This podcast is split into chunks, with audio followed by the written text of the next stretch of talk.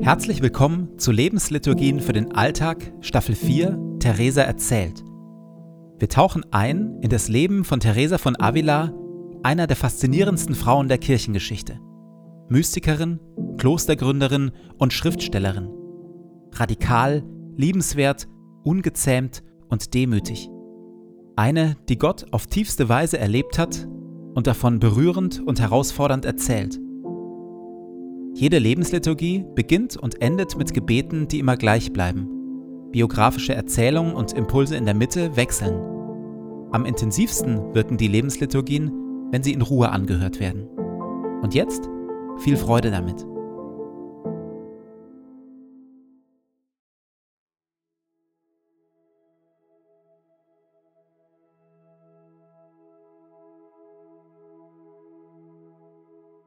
Zu Beginn meines Betens lege ich zur Seite, was mich beschäftigt, und lasse es ruhig werden in mir.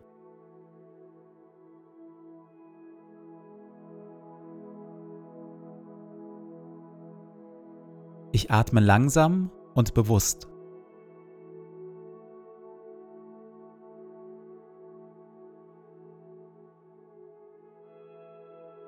Ich sammle mich und bin ganz da.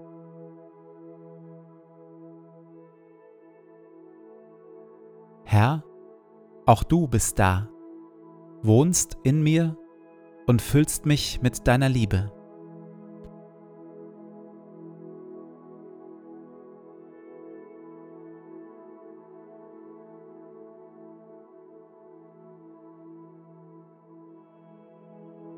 Ein Gebet von Paulus. Und, und so kniee ich nieder vor dem Vater, dem wahren Ursprung von allem, der unerschöpflich reich ist an Macht und Herrlichkeit.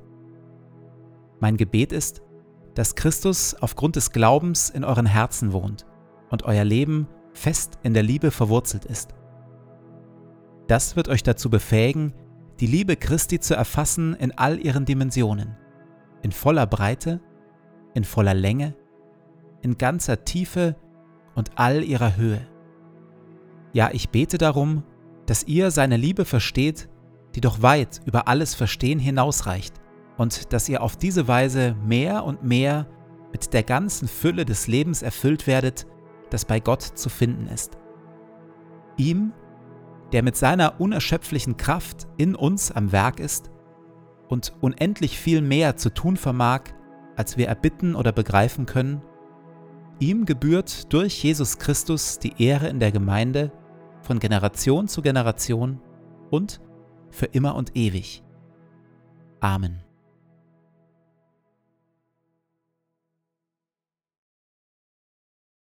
In den drei Jahren, die Theresa bis zu ihrem Tod nun noch bleiben, reist sie im hohen Alter von Mitte 60 noch einmal kreuz und quer durch Spanien, erlebt Siege und Niederlagen, gründet weitere vier Klöster und stirbt schließlich auf einer ihrer Reisen im Alter von 67 Jahren.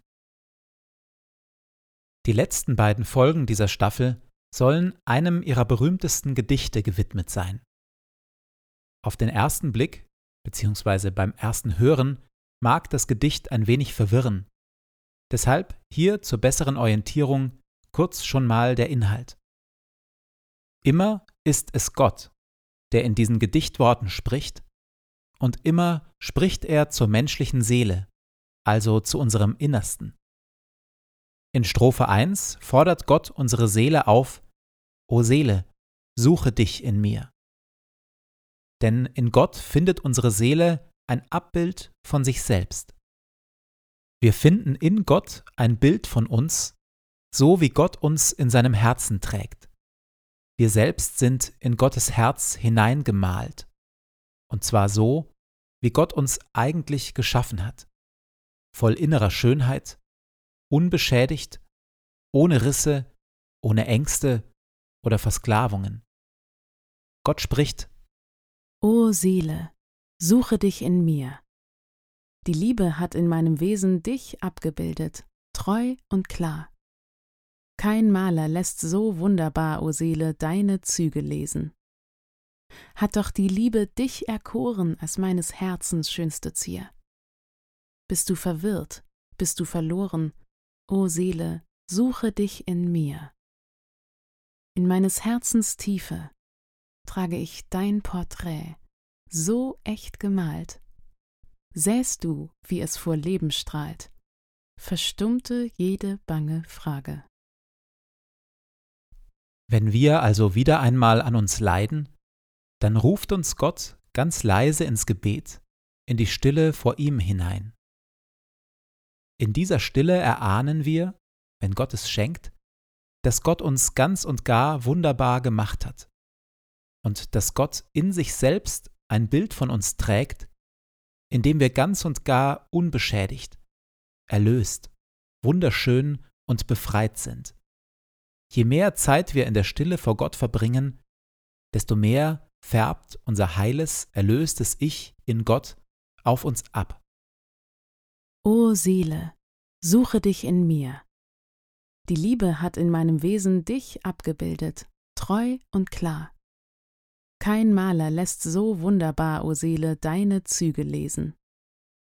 Hat doch die Liebe dich erkoren als meines Herzens schönste Zier. Bist du verwirrt, bist du verloren, o Seele, suche dich in mir. In meines Herzens Tiefe trage ich dein Porträt, so echt gemalt, sähst du, wie es vor Leben strahlt, verstummte jede bange Frage.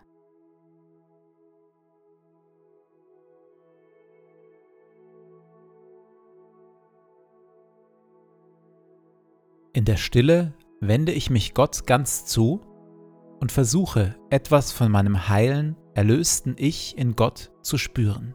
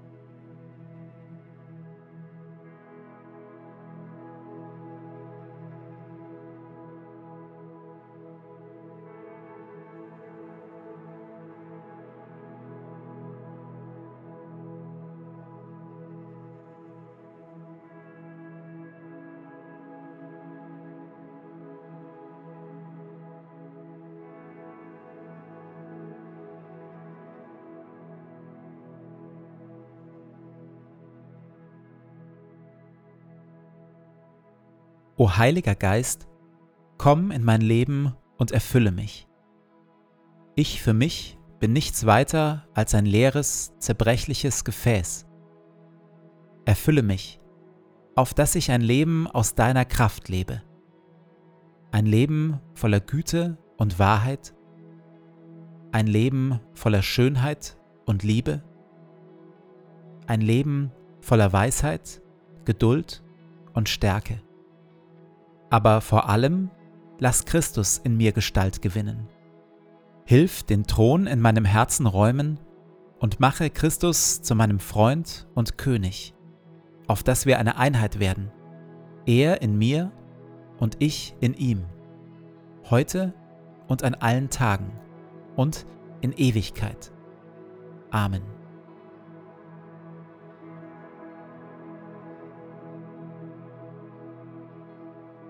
Ich gehe in diesen Tag mit Worten von Theresa. Nichts soll dich verwirren, nichts dich erschrecken. Alles vergeht.